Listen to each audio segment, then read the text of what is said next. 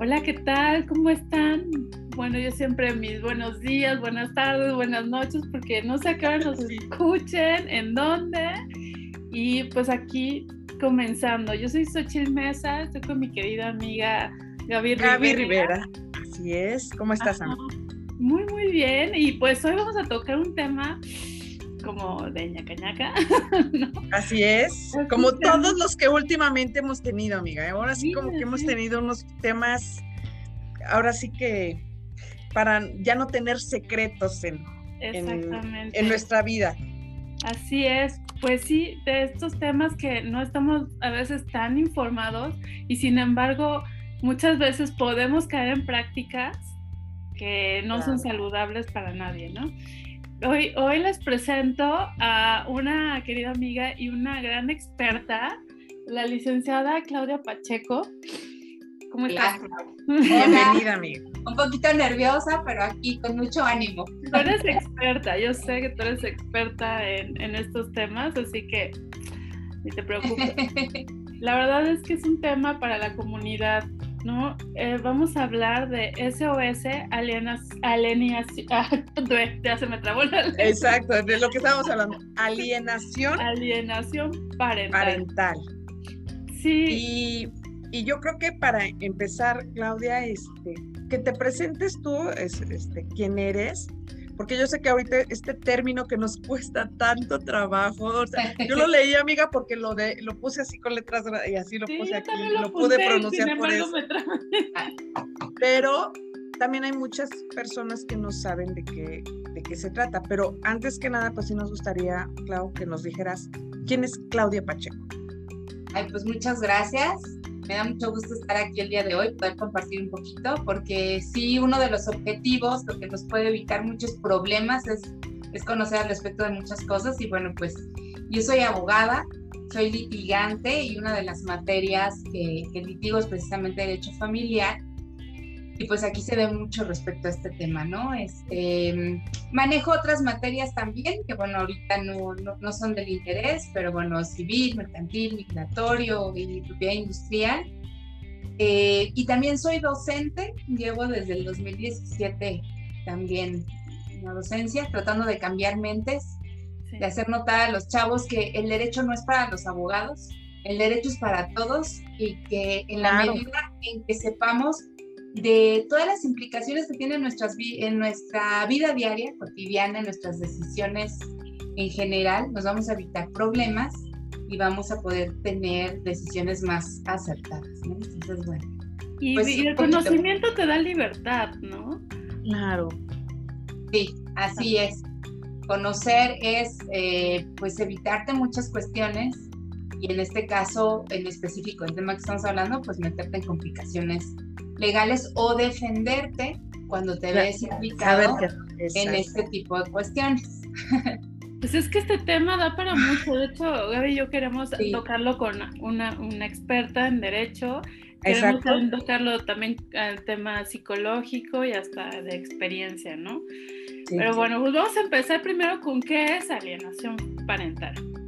Sí, para, la gente que no esté eh, familiarizada, sobre todo con el concepto, Clau, pero creo que muchas personas en algún momento lo vivimos o no estamos exentos a vivirlo. O sea, para que nos expliques qué, es este término.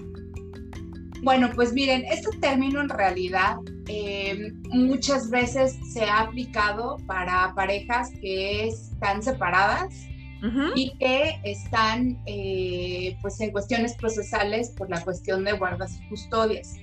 Sin embargo, si somos muy técnicos, pues realmente esto es algo que se puede dar incluso en familias que están eh, pues cohabitando, ¿no? No forzosamente en las que están separadas. Y bueno, me gustaría primero que nada darles una eh, definición general que encontré de alienación parental, que es, es un conjunto de síntomas que se producen en los hijos cuando un progenitor, mediante distintas estrategias, transforma la conciencia de los niños con objeto de obstaculizar o destruir sus vínculos con el otro progenitor. Es decir, el término se refiere a la conducta llevada a cabo por un padre para eh, tergiversar eh, la imagen que el hijo tiene del otro padre, ¿no? Pero esto es un término muy general. No sé si quieran eh, que les diga en términos jurídicos qué era considerado alienación. Por favor, por sí, Sí, por favor. en términos jurídicos de alienación parental está considerada un tipo de violencia. Claro. de, violencia familiar, porque está generada pues por uno de los miembros de la familia. Inclusive, eh, bueno, déjenme comentarles un poquito, e, era un considerado, y les hablo en, pasado, porque se encontraba previsto en el artículo 323 séptimos del Código Civil.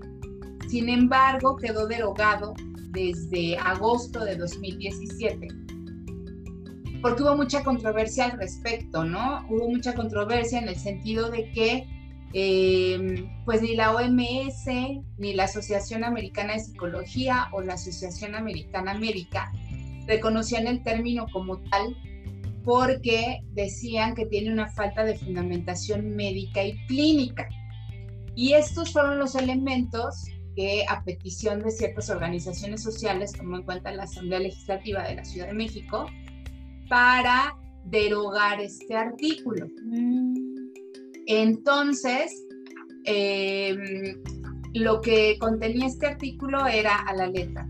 Comete violencia familiar el integrante de la familia que transforma la conciencia de un menor con el objeto de impedir, obstaculizar o destruir sus vínculos con uno de sus progenitores.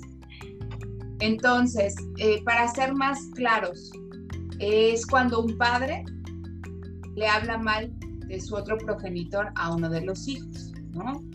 Em, y les comentaba que esto se ve, bueno, en la actualidad se ve más cuando las familias se rompen, cuando los padres se separan para eh, quedarse con la guardia y custodia de los menores. ¿Qué es lo que hace? Una parte le habla mal de la otra, como para generar que el hijo quiera estar con uno de ellos. Sí, Sochi. Perdón la pregunta, a lo mejor es muy simple, pero yo quiero como que, que esté claro para todo el mundo. Cuando tú dices que se erogó este, este artículo, ¿qué significa? Cuando, em, cuando una norma se deroga es porque ya queda fuera de la legislación. Sin embargo, déjenme decirles lo siguiente, no con esto quiere decir que ya desapareció de, pues de la escena jurídica, ¿no? Al contrario, porque es algo que aunque ahora no tenga un nombre establecido en la ley, es algo que pasa eh, constantemente, ¿no? Y entonces déjenme decirles que precisamente eh, estamos acostumbrados a saber que son los legisladores los que generan las, las normas, las leyes. Sin embargo, hay otras fuentes del derecho como la jurisprudencia. La jurisprudencia es eh, la opinión de los jueces cuando resuelven pues los asuntos que ya materialmente les están llegando, ¿no? Porque los legisladores generan normas generales y abstractas, pero a los jueces ya les toca aplicar en la vida real esas normas, esas leyes. Entonces, de alguna manera materializarlas o incluso podríamos llegar a pensar corregirlas de alguna manera hacia la realidad es la jurisprudencia. Entonces, en la actualidad todavía existe en jurisprudencia. De hecho, este, las jurisprudencias se dividen por épocas y em, la eh, esta jurisprudencia está en la décima época, es decir, en lo más actual y que prevalece, ¿no? Entonces, eh, tenemos jurisprudencia que habla de síndrome de alienación parental en materia familiar. Su tratamiento y ponderación judicial deben enfocarse sobre los parámetros de protección del interés superior del menor y de equidad de género. ¿Qué quiere decir esto? Que a pesar de que ya no está en la ley, sí se sigue tomando en cuenta y de hecho, eh, yo como litigante, en, en, asuntos en los que se ve muy marcado que está sucediendo esto, sí lo invocamos, ¿no? No como un artículo, sino con jurisprudencia y describiéndolo, porque sí es muy notorio y el juez se da cuenta. Entonces, no sé si quieren que ahonde un poquito más en, todo esto o quieren hacer otra pregunta. quieres hacer una pregunta, ¿no? Sí, tengo aquí una, una duda, Clau. Fíjate que, eh, o sea, qué bueno que, que, platicas todo esto, porque yo, ten, o sea, fíjate, tenía el concepto de que la alienación parental se trataba únicamente de cuando uno de los padres se lleva a un, uno de los hijos, ahora sí que sin consentimiento del otro papá, y, era nada más esto, ¿no? Cuando mencionas esta parte de, hablar mal, ahí, eh, fíjate, lo traduzco como esta parte de violencia, que también es un tipo de violencia psicológica para el menor. Te lo comento porque eh, yo en algún momento pues lo he vivido, ¿no? Entonces, si es correcto también esta, eh, que esta parte de la alienación parental es cuando uno de los padres se lleva al menor, o sea, también entra aquí.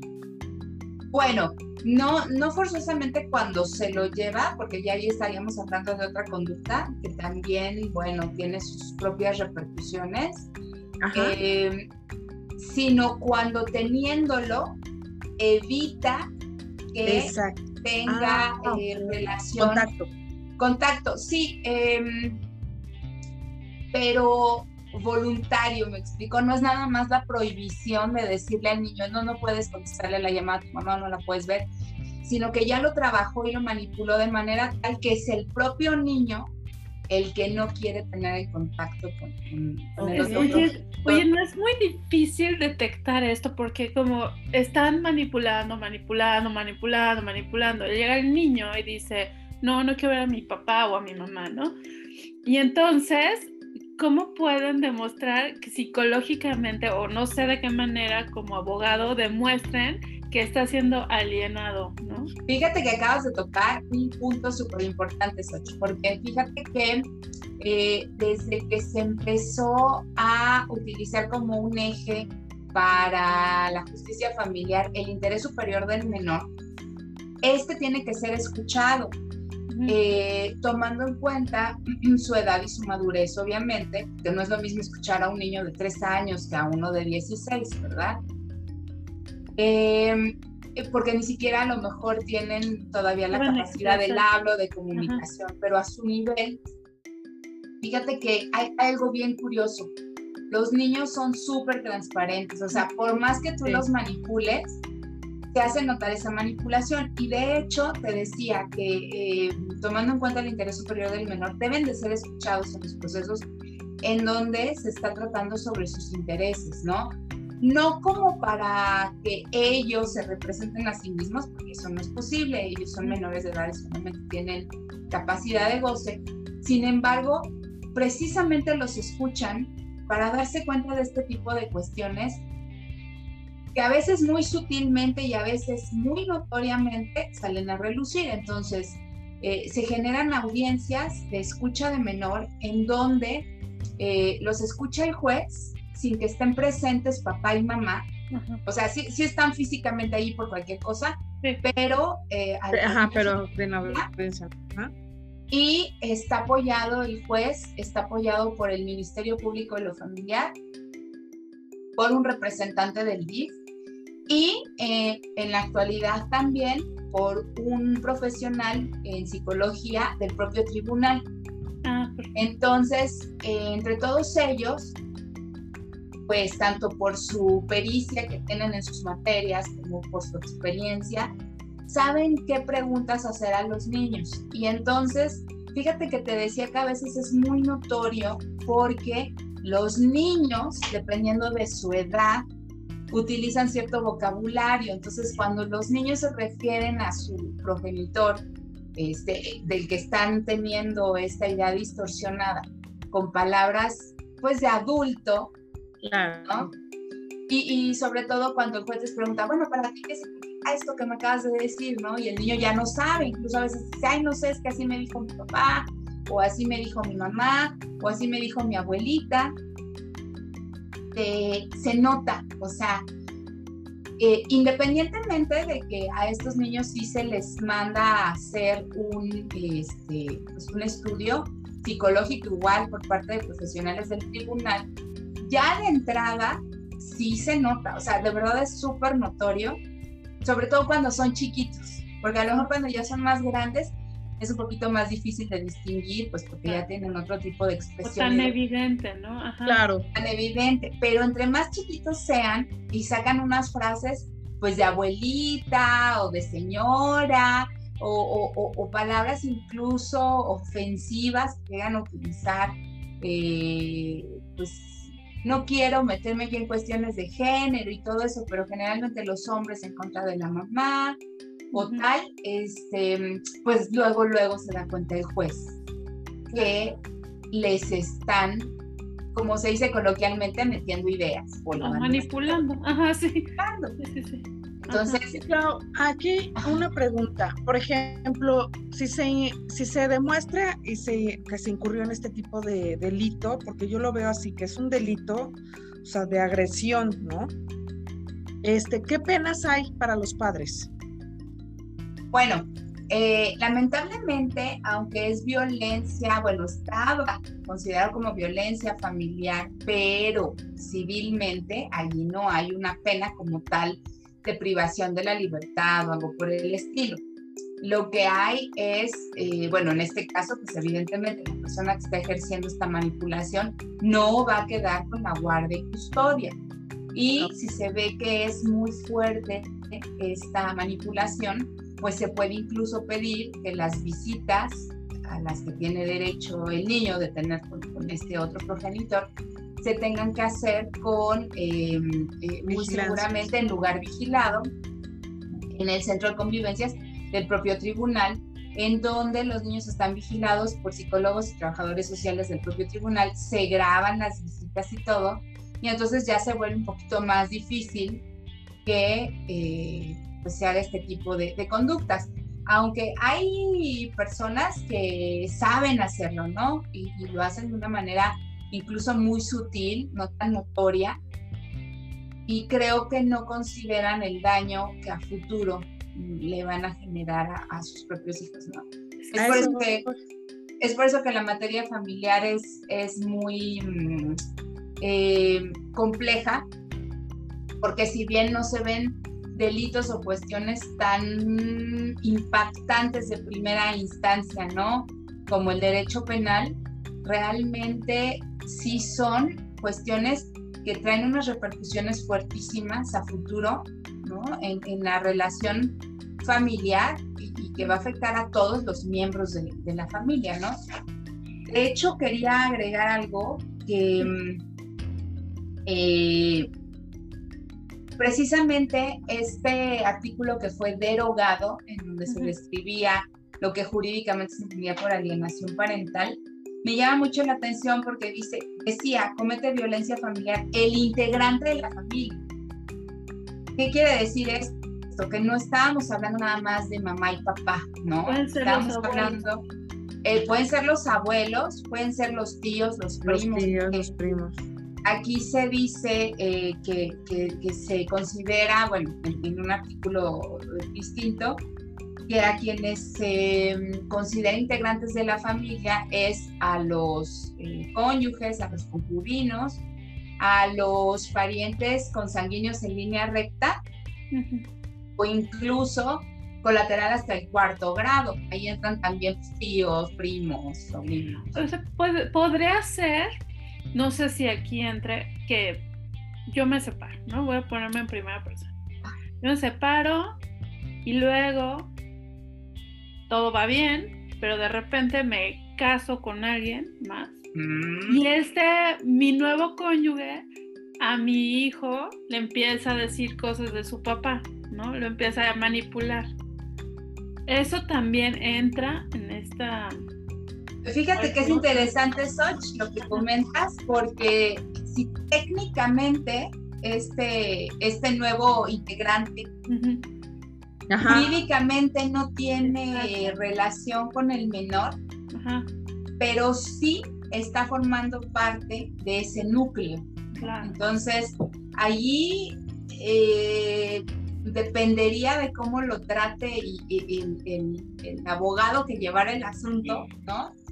Y también mucho del el criterio del juez, porque hay jueces que tienen un criterio muy distinto, ¿no?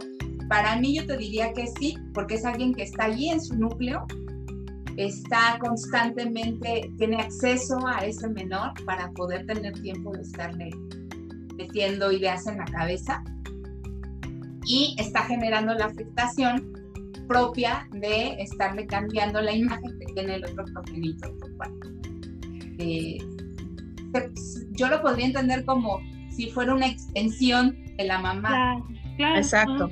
Y, pero lo peor es que la mamá a lo mejor pues eh, ni lo hubiera generado por sí misma o no esté enterada o, no se esté como dando cuenta de lo que está pasando. Pero sí. Yo, yo sí creo que te enteras, ¿no? Pero permites o no. Sí, eh, eh, más bien evades, ¿no? Así como que la responsabilidad que te, te, toca. Y, y, fíjate que, o sea, eh, hablamos, bueno, estamos hablando de manera jurídica, pero como dices, todo lo que conlleva, ¿no? Este tipo de situaciones. En mi caso, y lo hablo de manera muy abierta, mi papá sí vivió una situación así, que cuando él se divorcia de su primera esposa, pues la mamá, bueno, creo que hasta la fecha, ¿eh? O sea, mi papá ya murió hace 10 años, o sea, ya tiene de estos 50 años que pasó y todavía tiene como esta, este resentimiento de seguir alimentando a sus hijos, en este caso mis hermanos, de generarla, o sea, o de que la imagen de mi papá siempre quedó mal, ¿no? Entonces, o sea, a lo que voy es que, sí, o sea, a mí sí me gustaría que de manera legal, se, sí, se quita, como dices, ¿no? Esta guardia custodia o la patria potestad, pero que hubiera yo creo que penas más severas, porque creo que no se vale manipular, y ahorita yo que lo vivo con, con mis hijos, que yo ya estoy separada, no me hubiera gustado que se viviera una situación así. O sea, de repente hay momentos en los que el papá o, o incluso yo hemos eh, ay, hablado así de que, ay, tu papá o tu mamá, no, no lo sé. Pero no hemos llegado hasta ahorita, creo que ninguno de los dos, a hacer este tipo de manipulación para que llegue un momento en que tu hijo diga, pues no quiero ver a mi mamá o no quiero ver a mi papá. Entonces, o sea, creo que sí, a, veces hablando de leyes, a mí sí me gustaría que hubiera este tipo de, pues de, ahora sí que de penas más severas. Creo que cuando te pegas, sobre todo en lo económico, es cuando entonces ahí sí ya te, ya no haces las cosas. Porque no nada más lo hablo por mí. Yo vivo y conozco mucha gente que lo vive día a día con sus hijos. Y hablo tanto de hombres como mujeres, ¿eh? tanto amigos como amigas. O sea que de veras los niños los utilizaban o los utilizamos o queremos utilizarlos como armas. Pues fíjate, Gaby, que tú aquí eh, eh, lo estás visualizando a lo mejor como cuando hay la voluntad, ¿no? O no hay la voluntad. Más bien cuando hay la voluntad, pero yo lo veo que muchas veces este, se nos va, ¿no? Pues es de humanos hasta cierto punto, ¿no? Este, de repente no tienes ni que estar separado en realidad, o no tienes que tener la voluntad, simplemente eh, hay que pensarlo, ¿no? Como mamás, como papás, a los dos nos pasa que muchas veces estamos ahí con los niños, no nos damos cuenta y nos dejamos llevar, ¿no? A lo mejor en alguna discusión o, o, damos nuestras opiniones que en ese momento no están muy claras porque estamos molestos. Y sin darnos cuenta, vamos generando estas ideas ¿no? en, los, en los niños de, no sé, ay, mi mamá es una fogonga, o ay, mi papá es un flojo, ¿no? Este, y eso el niño no lo sacó solo o de una observación que por su madurez pues, todavía no le permite tener esas, este, eh, pues esas ideas, ¿no? Es que lo, lo, generamos sin darnos cuenta. Entonces, ¿Qué pasa aquí? Yo creo que lo que hace falta es muchísima educación en muchos sentidos. aplaudo mucho escuelas que dan escuela para padres. Que esta escuela para padres tendría que ser antes de ser padres, no cuando ya tenemos a los niños allí, pero bueno, si ya los tenemos, sería muy bueno que eh, a los papás se les haga llegar información por expertos en todo sentido, en nutrición, en salud, en estas cuestiones eh, legales, donde eh, que a lo mejor los papás tomen en cuenta ciertas cuestiones, ¿no? Porque sin darnos cuenta, a veces con nuestros comentarios o nuestras propias acciones, pues los niños lo están viendo allí y pues se notan más y se ven reflejados cuando hay problemas legales, ¿no? Claro. Pero en, en realidad eh, yo creo que es algo que muchas veces ya viene creciendo de, tiempo atrás, sobre todo con parejas que cuando ya llegan al rompimiento, pues es porque ya traían problemas previos, ¿no? Entonces, eh, sí tendríamos que aislar muchísimo. Eh, eh, es algo bien, también bien jurídico, darnos cuenta que en una familia tenemos dos tipos de relaciones. Una es nuestra relación con nuestra pareja, ya sea que es un matrimonio o un concubinato, y otra muy diferente es la de los hijos, donde los dos tenemos esa relación parental. Y aunque nuestra relación termine eh, de, pareja. De pareja, claro. Vamos a seguir siendo papás de estos niños hasta que muramos. Porque aunque ellos sean adultos, pues van a seguir siendo nuestros hijos. Y de hecho, tendríamos que tomar en cuenta que juntos o separados tenemos obligaciones de crianza, tenemos obligaciones alimenticias, me gusta mucho que ahora el Código Civil sí habla de las obligaciones de crianza, en donde no se trata nada más de dar alimentos a los niños, sino de generarles un ambiente propicio, de darles educación, de estar viendo eh, eh, que, que, estén en un ambiente sano, que haya una salud física, pero también mental. Este, muchas cuestiones, incluso de alimentación, hablan estas este, estas obligaciones de crianza, que para quien quiera las puede consultar en el 414 bis del Código Civil. Y ahora bien, el derecho civil es local, entonces, como vimos en una república de estados libres y soberanos, cada estado tiene sus propias leyes. En realidad, em, son parecidas, porque, bueno, todas emanan de, de la Constitución, sin embargo, hay algunas que están más avanzadas en ciertos términos y otras que no. Hay otras que están todavía este, más retrógradas, que no se han actualizado mucho. Tenemos la, eh, pues tenemos la ventaja que tiene la Ciudad de México, es de las más vanguardistas, aunque hay temas en los que hay algunas leyes estatales que nos dejan sorprendidos pero al día de hoy hay una iniciativa para que exista un código nacional, un código civil nacional. Es decir, que haya un solo código que aplique en toda la República. Y esto, pues esperemos que sea para bien, en el sentido de que se recopile lo mejor de cada código y no que vayamos para atrás, ¿verdad? Que, que vayan a sacar este, lo que se ha adelantado en muchas, muchas, muchas cuestiones, porque créanme que híjole, hay tantos temas jurídicos de los que se puede hablar con respecto a la vida cotidiana y a la actualidad que se está viviendo. Y entonces ya ahí vamos a tener todas estas obligaciones, derechos, este, términos y avances ya de manera general, ¿no? Sí, porque esto que se ha erogado esta ley que dices, pues se me hace como un poco delicado, ¿no? Porque hay muchísima alienación parental. Es que yo lo vi incluso de los abuelos, ¿no? Hacen un comentario que parece ser simpático, entre comillas, y angustian al niño. Yo lo viví, ¿no? Le dicen algo de la mamá y angustian al niño, lo, lo ponen angustiado. Entonces, esto repetidamente Ah, sí. Las consecuencias que pudiera afectar a, cualquier niño o niña, ¿no? De, de, pues es que ellos aman a sus padres, ellos ven a sus padres como pues, los que lo cuidan, los que le proveen de amor, de nutrición.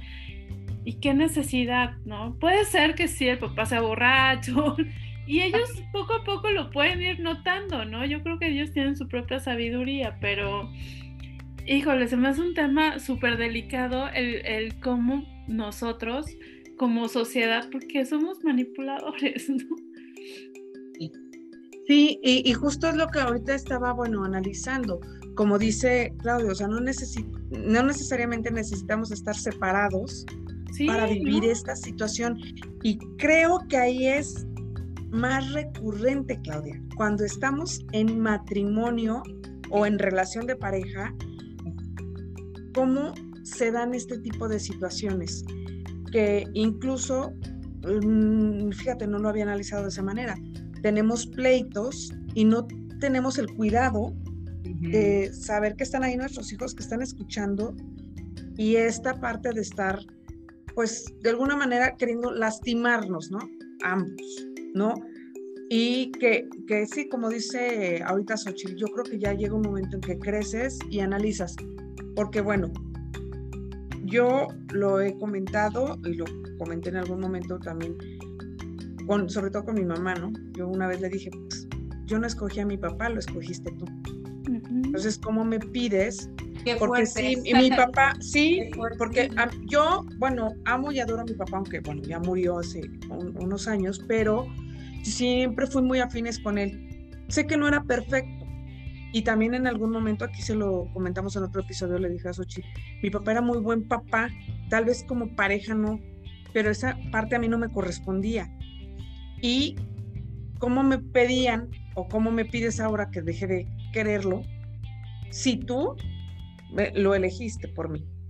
Y eso también trato de llevarlo a cabo con mis hijos, en esta parte de que pues su papá siempre va a ser su papá y que aunque sí estemos enojados y tengamos mil cosas, llega un momento que dices, bueno, ellos van creciendo y se van haciendo su propias ideas y van teniendo este criterio para saber, pues, eh, analizar y ya no como, Xochitl habla mucho esto de no calificar si está bien o está mal. Cada papá puede dar lo que está a base de sus experiencias, sus herramientas o lo que sea.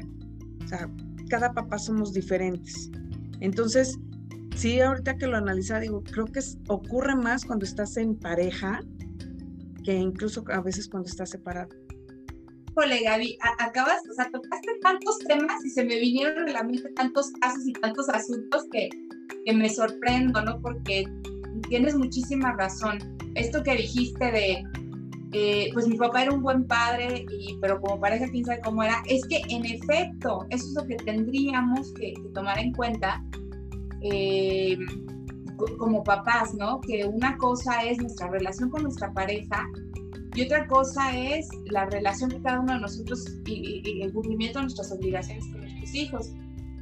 Tuve por ahí un asunto en donde eh, el, papá alegaba que la mamá era eh, una, una trabajadora sexual, por así decirlo, ¿no? Como para no, no, para ponerlo decentemente. fuerte. Eh, y que inclusive esta persona pues eh, se había contagiado de VIH, ¿no? Y que entonces por este motivo eh, pues la menor tenía que quedarse con él. Y entonces a mí me tocó defenderla a ella, ¿no? Y en realidad es que eso no tiene nada que ver con que sea una buena mamá, ¿no? Claro. Que una cosa es a lo que ella se dedique y otra cosa es eh, que es una excelente madre, o sea, es una persona que está completamente entregada a su hija, que tiene, genera sus menús super nutritivos para su hija, tiene los tiempos de medicinas, este, le tiene la ropa impecable, o sea, una mamá súper entregada como mamá, ¿no? Que al final de cuentas, pues la niña no tiene ni por qué saber a qué se dedica la mamá y no porque sea algo malo, ¿no? Era lo que yo comentaba en mi caso que soy abogada, que tenemos que, pues también estar en muchas cuestiones fuertes y, algunas que a lo mejor no a todos les parecen las mejores porque todo el mundo tiene derecho a la defensa y porque a veces defendemos al actor, pero a veces defendemos al demandado y claro. Eso no tiene nada que ver con que si hay una buena, una mala mamá, si yo a lo mejor en el trabajo tengo que realizar ciertas acciones que no sean las que eh, todo el mundo considere las mejores, ¿no? Y es lo mismo llevado a cualquier otra profesión o cualquier otro oficio o cualquier otra actividad, ¿no? Entonces, em, esa es la primera de las, de las cuestiones. Y la segunda que comentas, em, que uno es quien escoja la pareja, tienes muchísima razón y me acuerdo mucho de un, un, juicio precisamente familiar en donde ella se quejaba por, eh, pedía, pedía una pensión, ¿no? Pero él pues estaba desempleado y tal. Y él se quejaba de ella, no recuerdo en específico de qué se quejaba, pero el juez en esa ocasión, la juez, me dejó una enseñanza buenísima, que es lo que tú decías, David. Salió porque estaban ellos muy implicados, entonces salió a intervenir a la audiencia y, y le preguntó a ella, a ver señora, cuando usted conoció al Señor, ¿él a qué se dedicaba? No, pues él este, vendía, eh, era un vendedor, ¿no? Ajá. ¿Y qué tal? ¿Cómo le iba? ¿Era próspero? Bueno, pues es que a veces vendía, a veces no vendía, a veces salía de ese trabajo, iba a otro, duraba poco tiempo, ta, ta, ta. Perfecto. ¿Usted así lo conoció? Usted lo conoció irresponsable y se lo dijo ahí la jueza a las dos partes.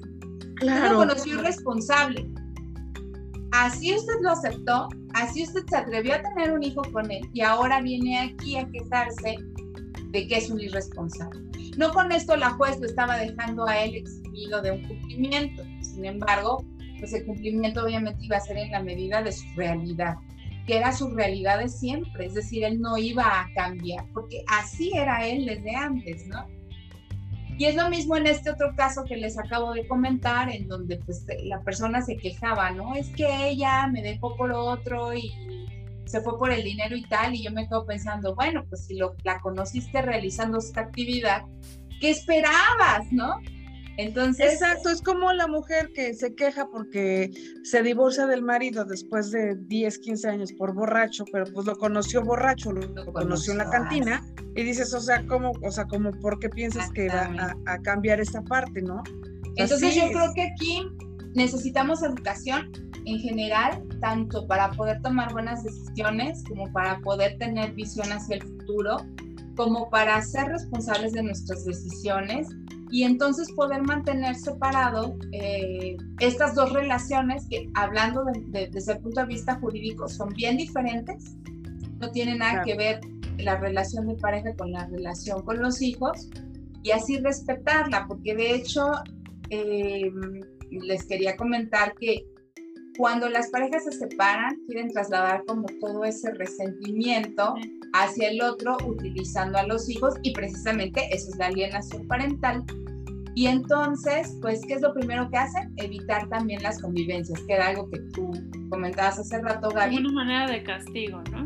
Exactamente, pero sin embargo, eh, tenemos tanto en el Código Civil en la Ciudad de México como en la Ley General eh, de los Derechos de Niñas, Niños y Adolescentes, como en la de la Ciudad de México, eh, tenemos explícitamente contenido que quien tenga la guardia y custodia no deberá de impedir las relaciones ambos padres, ¿no? Con, el otro Porque padre. Yo he escuchado casos, sí. a lo mejor tú sabrás más, de mamás, específicamente mamás, que alegan que hubo un abuso del papá. Y es falso. Ay, y, Oye, hay, ahorita incluso hay un caso con gente pues famosa, ¿no? Con una ah, famosa, con esta Ginny Hoffman, la hija que ah. acusa al papá y este, y aquí, bueno, yo conozco también de otro caso de, un, conocido al que la ex esposa le, o sea, hasta lo quemó en medios y todo aquí, a nivel, digo, local, como un pues, violador. Y, siendo mentira esto, ¿no? O sea, Oye, y eso, eso, por ejemplo, Clau, eso sí, debería de haber una pena más fuerte. Bueno, ahí sí déjenme comentarles. Lamentablemente sí tengo colegas que utilizan esto como estrategia, como estrategia legal precisamente para poder ganar las guardas custodias o en su caso incluso para eh, lograr la pérdida de patentes por parte del padre que están este, acusando. Pero aquí ya me parece gravísimo, o sea, tanto falta de ética porque ya estás inmiscuyéndote con un menor al que vas a afectar porque eh, para que se inicie la denuncia y todo, pues a este chiquito, a esta pequeña, les van a hacer, eh, van a pasar con el médico legista, van a pasar eh, cuestiones psicológicas y todo. Y entonces eh, les tienen que hacer creer o hacer llegar información que a su edad a lo mejor ni siquiera pueden todavía comprender, ¿no? Y o confundir, ¿no? De, claro. ah, pues me baño mi papá, Exactamente. Puede ser que ya lo, lo, tomes a mal. Exactamente. Sí, te vio desnuda y él estaba desnudo, entonces abusó de ti y no hubo, y no hubo eso, ¿no? Claro, o pues por ser tan jóvenes, después en su mente ya quede confundido y ya no sepan distinguir la realidad de, de lo que no lo es. Entonces, independientemente de lo que sea, un menor al que utilicen mediante estas estrategias jurídicas, va a quedar afectado y entonces habría que ver qué tanto eh, pues ese papá o esa mamá que están acudiendo a estas estrategias, pues de verdad están pensando en ellos o qué tan enojados están.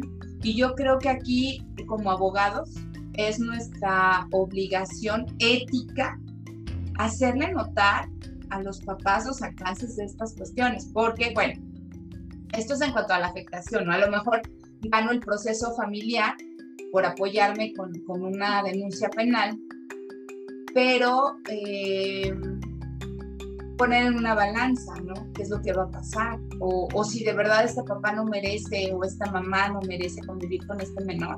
O si sí, simplemente yo estoy muy enojada o yo estoy muy enojado, ¿no? Y en este sentido, Gaby, déjame decirte que cuando tú acudes ya a una autoridad penal y bueno, inicias toda una acción en contra de, una persona. Y al final resulta que no se puede comprobar el delito, em, ahí entonces la persona sí puede eh, eh, iniciarte a ti una, una denuncia, pues porque iniciaste algo que, que no tenía los elementos, que ojo, eh, un delito que, que, no puedas probar todos los elementos, no forzosamente por eso no pasó. Pero bueno, sobre todo en uno que no es verdad, bueno, pues muy seguramente no, no se va a poder cumplir con el tipo penal eh, o no vas a tener todas las pruebas, todos los elementos, pero eh, allí sí, inclusive se les puede acusar de fraude procesal, se les puede acusar, ya una vez que, se resuelve lo penal, eh, que, no se pudo concretar, eso lo presentas en, lo civil y puedes este, lo que se haya hecho allá y aparte puedes iniciar una denuncia por fraude procesal, que es un delito muy grave, también por falsedad de declaración ante autoridad y, bueno, lo propio, ¿no? Este, inclusive daños y perjuicios en lo civil, dependiendo de, de qué tanto se haya eh, como tú dices, ¿no? Que a lo mejor ya en las redes sociales o en los medios de comunicación, lo que sea, eh, se haya hecho, ¿no? Entonces, este, sí es grave, sí es grave todo esto. Y lamentablemente muchas veces como gobernados abusamos de todas estas figuras que están para apoyarnos para bien en los procesos. Pero, em, pues sí, hay de todo, ¿no? Todas las profesiones hay de todo y lamentablemente hay colegas que sí se prestan mucho para hacer todo este tipo de prácticas. Ay, pero se me hace, bueno, de lo más bajo, porque... de lo más bajo, claro. Si es mentira, digo, cuando es verdad, evidentemente, aquí yo veo un problema, que cuando es mentira, van varios que son mentira, cuando llega uno que es verdad, ya es difícil. Claro. Ajá. Acabas de dar en el clavo, Soch. ¿Sabes por qué? Porque, bueno, aquí estamos hablando de dos materias diferentes. Una es la materia familiar, que es civil, y otra es la penal. Pero desde que por allí los colegas encontraron que eh, iniciando denuncias te apoyabas para generar presión en las, en las civiles que son familiares, pues ya, ¿qué sucede? Que la Fiscalía de Menores está repleta de este tipo de cuestiones que no son a lo mejor eh, reales o que no van a, tener los elementos y perjudicando a las que de verdad sí están, porque, porque también no nos podemos cegar, o sea, realmente también hay muchos casos en los que los menores pues sí están siendo violentados por propios padres o, gente de integrantes de sus familias. Y entonces, em, ya no les pueden prestar la atención debida, ni siquiera a veces ya lo toman tan en serio. Eso es el, ese es el problema. Ese es el problema. Entonces allí sí nos toca a cada uno como sentarnos, respirar con la cabeza fría y decir, a ver, a mí sí me dolió este engaño o sí me dolió que termine así la relación porque no es lo que yo esperaba o lo que sea, pero es mi problema con mi pareja. Ahora bien, otra cosa es la cuestión con los hijos y no escalar esto a grados que ya vemos que afectan ya socialmente, ¿no? Claro, Este, por eso últimamente hemos visto un boom, o sea, los juzgados familiares se caen de trabajo, o sea, de verdad si ustedes este, echan un ojo en uno y espero que no tengan la necesidad de hacerlo. Los, los bueno, yo, yo sí, y sí, efectivamente están sentados ya sobre los expedientes. Hay muchísimo, muchísimo ahí. Eh, se estaba intentando que eh, se volviera más ágil todo el proceso, pero entre el temblor, entre la pandemia y entre que es demasiado lo que hay en los asuntos familiares, porque ya por cualquier cosa me sacó la lengua, me habló feo, me cerró la puerta en la cara, se inician incidentes, se habla de violencia, se sí es cierto, sí existe. Pero justo ya deja de tener prioridad el que sí es prioridad. Exactamente.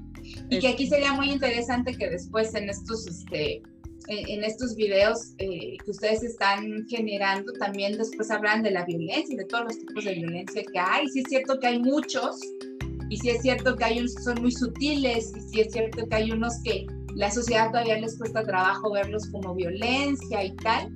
Sí es cierto que existen y sí es cierto y no dudo que haya muchas familias que se rompen por esto y que de verdad están más seguros estando separados. Sí es verdad, pero también es cierto que se está abusando mucho de esto, se está abusando mucho. Se abusó en su momento de este término de alienación parental y ya no está en la ley. Que no importa que no esté, perdón, porque de todos modos les digo que está la jurisprudencia y todas estas leyes eh, alternativas que, eh, de las que podemos echar mano y todavía algunas menciones muy sutiles que hay dentro del propio código, está allí. Es, es algo que está latente, es algo que sucede, pero también hay que ver en qué nivel y yo creo que sí tenemos que tomar nuestra responsabilidad y ver el impacto ya social que está generando el abuso de todas estas figuras y de eh, pues los procesos, ¿no? Y en efecto, Gaby, lo que se puede hacer después cuando se demuestra que esto no es cierto es este, una denuncia por falsedad de declaración ante autoridad, por algún fraude procesal, si es que se logró algo a partir de estas estrategias, ¿no? Porque yo sí, sí, veo que se afecta mucho, sobre todo la figura paterna, o sea, la figura masculina se afecta muchísimo en este, en este sentido, como dices, por el enojo a veces que, que traen las mamás o, y utilizan esto. También conozco amigos que tienen años de no poder ver y convivir con sus hijos. O sea, tienes razón. años. Aunque en la actualidad la vida es como más este más equitativo para, negativamente, ¿no? Ya tenemos este casos también de, de, mamás, sí. Mamás que no pueden ver a ah, sus hijos. Sí, y eh, que, y que aquí, por ejemplo, entra también esta parte cuando uno de los papás se lleva a los ya sea al niño o a los niños, y no vuelve a saber la mamá nada de ellos. Porque yo eso he visto mucho. Bueno, no, esto ya estamos hablando de, de, una cuestión completamente distinta, porque esto sí ya es... Eh, pues, Sustracción del menor. Una cuestión. Habría que ver muy bien, esto es algo muy delicado, porque aquí tenemos que distinguir muy bien guarda y custodia de patria potestad. Patria potestad es la paternidad jurídica que tienen mamá y papá, los que aparecen en el acta de nacimiento. Así es somos los papás jurídicos, ¿no? Y los dos tenemos derechos y obligaciones. Y los dos tenemos derecho de tener a, los niños. Cuando vivimos todos juntos, pues está bien fácil, ¿no? Y aún así, si se ponen a analizar, pues hay muchas veces que pasa más tiempo uno que el otro. Y no quiero decir ahora la mamá, porque, y sobre todo en pandemia, ahora con el home office, esto ya es muy, eh, pues ya más parejo, ¿no? Sí. Pero, este Ay, me, perdí un poquito del hilo. No, que te, te este, comentaba, ah. te preguntaba de cuando se van los papás, alguno de los papás y no vuelven a ver a los niños. Es que cualquiera de los dos podemos agarrar a nuestros hijos, ir, venir, tenemos esa libertad. Sin embargo, cuando ya existe una sentencia que está otorgando la guardia y custodia en favor de uno, que no perdamos de vista que guardia y custodia solamente es quien lo va a estar cuidando, pero que lo también este, lo, puede ver, y no por el derecho que tienen ellos como papás, sino por el derecho que tiene el menor de, convivir con ambos padres, este, eh, mientras uno lo tiene y el otro lo puede ver, si ya hay una sentencia que dice, tú nada más lo vas a tener el fin de semana y te lo llevas y te desapareces con él, bueno, es que ahí el delito no es que te lo estés llevando porque al final es tu hijo, ¿sí? Si estás atentando contra su derecho de convivencia con la otra parte, puede ser el papá o la mamá. Aquí el delito ya es ir en contra de un mandato judicial. ¿sí? Ah, ok. Y entonces allí sí se puede iniciar eh, eh, una denuncia. Por eso, cuando se lleva, el, papá o la mamá se lleva a, los menores, es difícil iniciar las carpetas de investigación en PROCU porque, bueno, ahora no es la Procuraduría, ¿no? Este, porque todo ha cambiado de nombre, ahora es la Fiscalía General de la República. Okay. Este, es difícil, inclusive para que puedan hacer la alerta AMBER, porque dicen, es que se lo llevó el papá, es que se lo llevó la mamá. ¿Y me explico? Es que es Tiene que pasar no sé cuánto Entonces, tiempo es que no es el delito que se los haya llevado, ¿sí me explico? Y eso tiene que quedar bien, bien claro, porque a veces dicen, ay, lo secuestraron. No, no lo secuestró, es su papá o es su mamá. Aquí, el, aquí en donde está yendo en contra de la ley es, si ya había algo determinado, allí está mal. Y si no había nada determinado, está violando el derecho del niño a convivir con su otro progenitor. Pero no entra el delito del secuestro porque conocemos un caso, creo que tú también la conoces, que, que se llevó a su hija, ¿no? O sea, el papá quedaron en, que iba a haber convivencias y todos separados de este matrimonio, y el papá se lleva a la, a la hija y han pasado cinco años que no sabe nada de ella. Que no sabe nada de ella. Por eso aquí es importante, Sochi, dos cosas. Eh, quiero aclarar. Para que haya delito de secuestro tiene que haber una privación ilegal de la libertad y se tiene que pedir un rescate. Entonces, ah, bueno, ya de entrada, ah, ahí ya los... Sí, entonces no, hay no, no, están pidiendo rescate. No es... No, es un secuestro, ¿no? Y ahora, aquí como tú me comentas, en este caso quedaron, él se la llevó y quedaron de las convivencias. Es que, ojo, cuando ya entre las, la pareja no hay una comunicación o un respeto por los acuerdos, por eso se tiene que ir ante un juez para que esto se quede como un acto judicial que se tiene que respetar, para que en el caso de que no se respete, ahora sí tienes el elemento para ejecutarlo. Mientras todo sea de palabra, olvídense, las palabras se las lleva el viento. Y creo que sería importante decirles aquí, porque muchas veces la gente dice, ay, es que nos llevamos bien, ¿para qué nos vamos a ir a un pleito? ¿Para qué vamos a ir con un juez?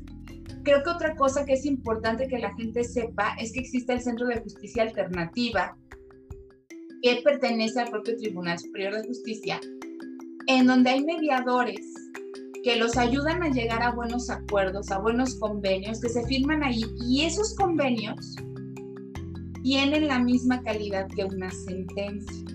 Entonces no tienen por qué irse a un juicio, se presentan al Centro de Justicia Alternativa y llegan a sus propios acuerdos.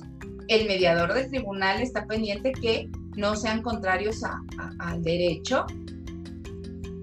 Y ya con eso, o sea, ni van a gastar en abogados, porque no necesitan abogados para ir al Centro de Justicia Alternativa, por eso están los mediadores. Es decir, es expedito y ese es gratuito completamente y si se incumplen estos eh, acuerdos, bueno, entonces ahora sí tenemos el elemento para que en el caso del ejemplo que tuviste, Soch, podemos ir a exigir.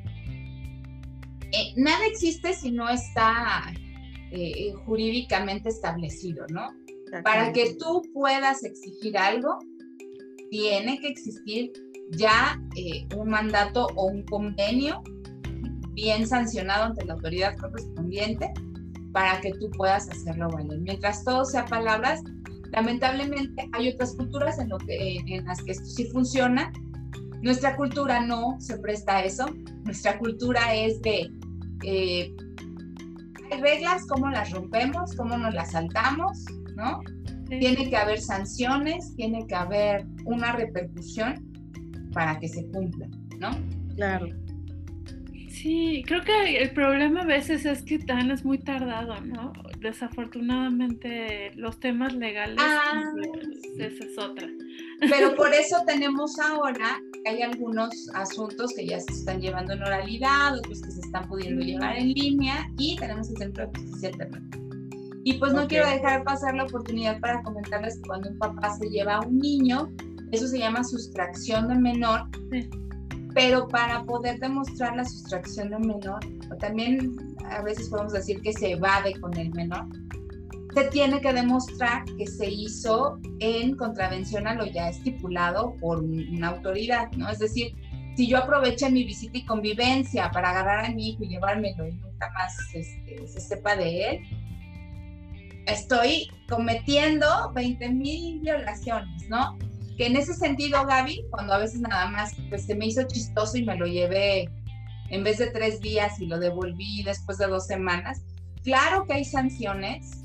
Eh, las sanciones son eh, multas que van aumentando y puede generarse un arresto administrativo hasta por 72 horas o puede ser un elemento para perder guardia y custodia o inclusive la patria potestad. Entonces, si hay repercusiones, Lamentablemente, como dice Soch, el camino es súper eh, lento y pareciera que en cuestiones familiares el que obtiene lo que quiere es aquel que tiene más eh, enojo y más dinero para mantener el, el asunto, ¿no? El pleito, ajá. Sí, pero efectivamente creo que sí tiene que quedar como antecedente, porque como dices, cuando se, se les hace chistoso, que a mí me pasó, que, y en ese momento yo dije, ¿qué hago? Porque ya no me contestaban el teléfono, este, mis hijos teléfonos apagados, y dije, tengo, o sea, los niños me los tienen que entregar hace tres, cuatro días, no sabía dónde estaban.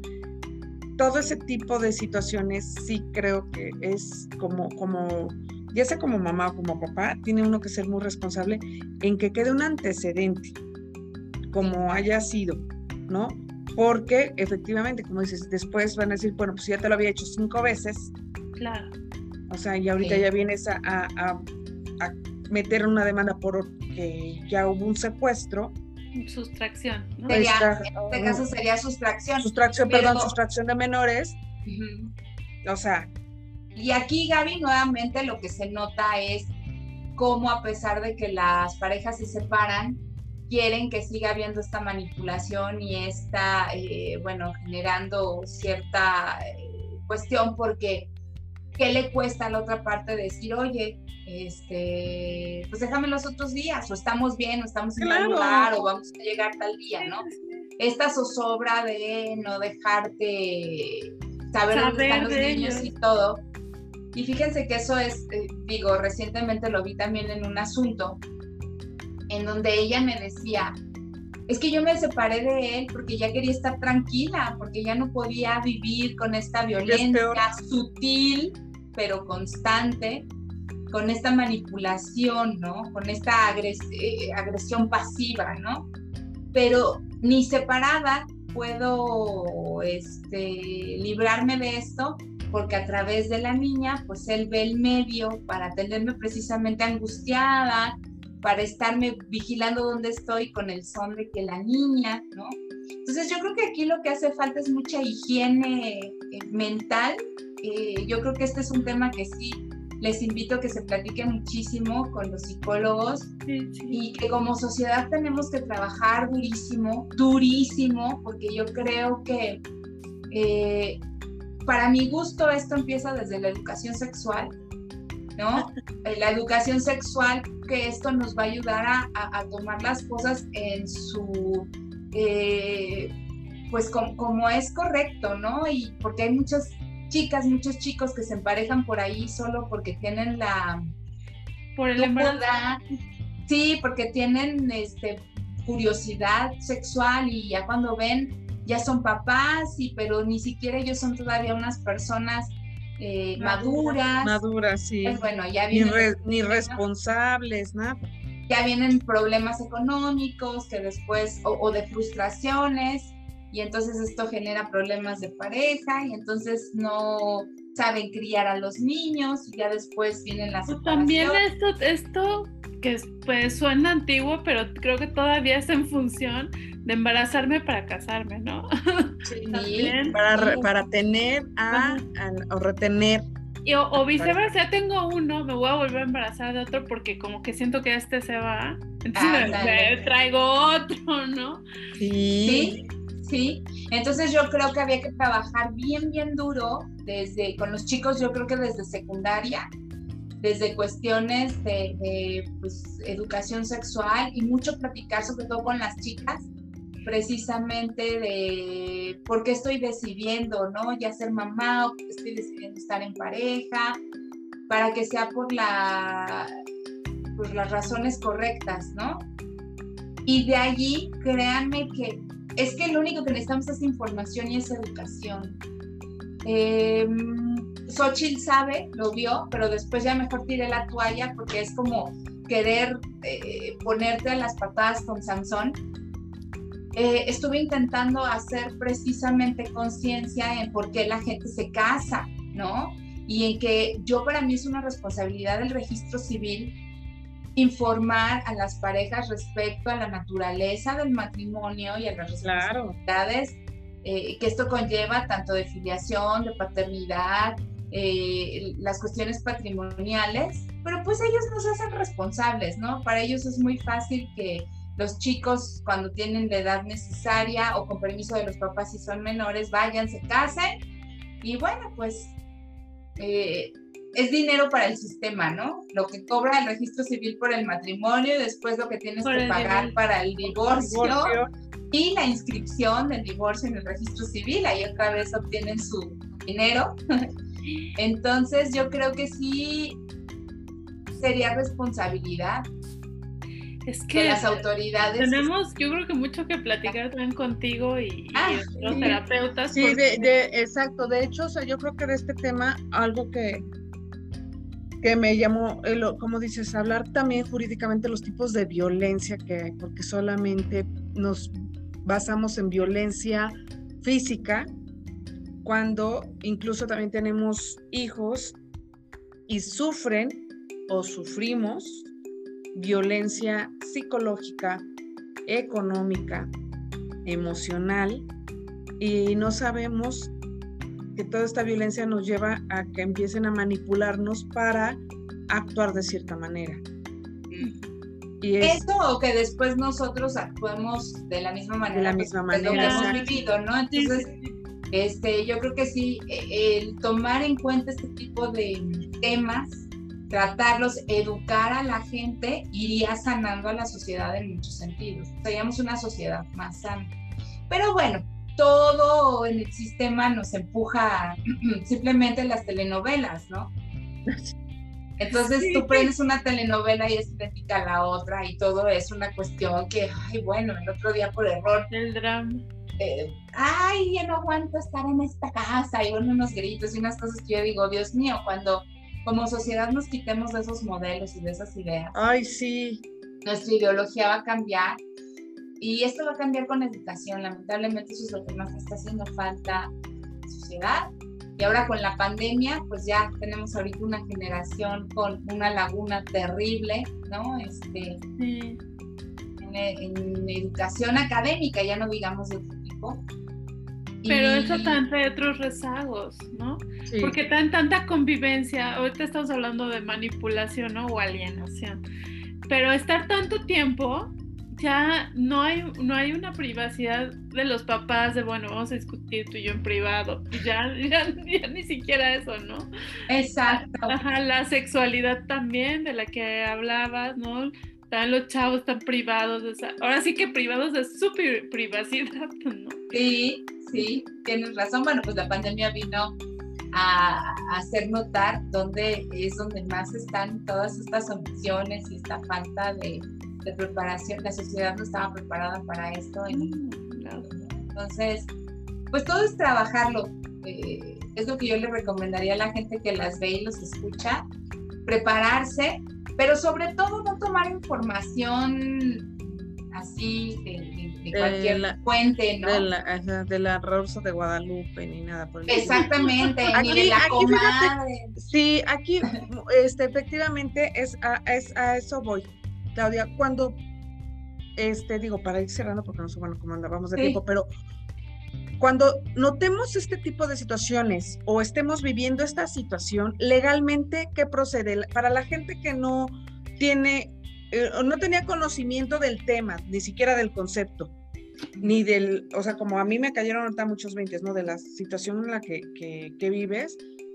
Legalmente, ¿qué es lo que debe uno a, proceder? O sea, ¿qué es lo que procede como adultos que estamos presenciando esta situación con nuestros hijos? ¿Qué es lo que tenemos que hacer? Bueno, si estamos viendo que hay una alienación por parte de nuestra pareja para con nuestros hijos, pues aquí eh, habría que tomar la decisión desde dos puntos de vista, ¿no? Si vamos a seguir con esta persona, pues entonces nos podemos apoyar del juez sin tener que separarnos, sin tener que divorciarnos, para que a lo mejor ordene que todo el núcleo familiar vaya a terapias psicológicas, ¿no? Ok. Eso, eso podría ser una cosa. Si ya estamos en, eh, pues, en planes de separación o estamos en ese proceso o ya estamos separados y ubicamos esta situación, bueno, pues entonces lo que nos compete sí es hacerlo valer, pues para que la repercusión sea que nuestros hijos estén a salvo. ¿Y cómo van a estar a salvo? Bueno, pues eh, otorgándonos a, la parte sana la guardia y custodia, que la otra parte eh, pues tenga nada más una convivencia más restringida o inclusive eh, visitas vigiladas, ¿no? Esto es cuando sí nos asiste la razón. Por otro lado, cuando nosotros echamos mano de este tipo de figuras para sacar un provecho, aún eh, pues sin que nos importe ¿no? las repercusiones que va a tener en los menores o en la otra parte que tiene derecho también a estar con sus hijos y los niños con su papá, claro, con su mamá, o su mamá, creo que tenemos que tener en cuenta que esto en un momento dado nos puede llevar a un problema grave ya de carácter penal, donde si se nos demuestra que lo hicimos, bueno, pues puede venir por ahí una denuncia por fraude procesal o por eh, declaración en falsedad de la autoridad, o en un momento dado, pues ya si es muy notorio por violencia intrafamiliar, ¿no? Una repercusión traiga aparte de que nos ponemos en riesgo de perder la patria potestad igual de custodia de, los niños, ¿no? Por haber echado mano de estas estrategias jurídicas con el fin de obtener un beneficio que no nos correspondía, ¿no?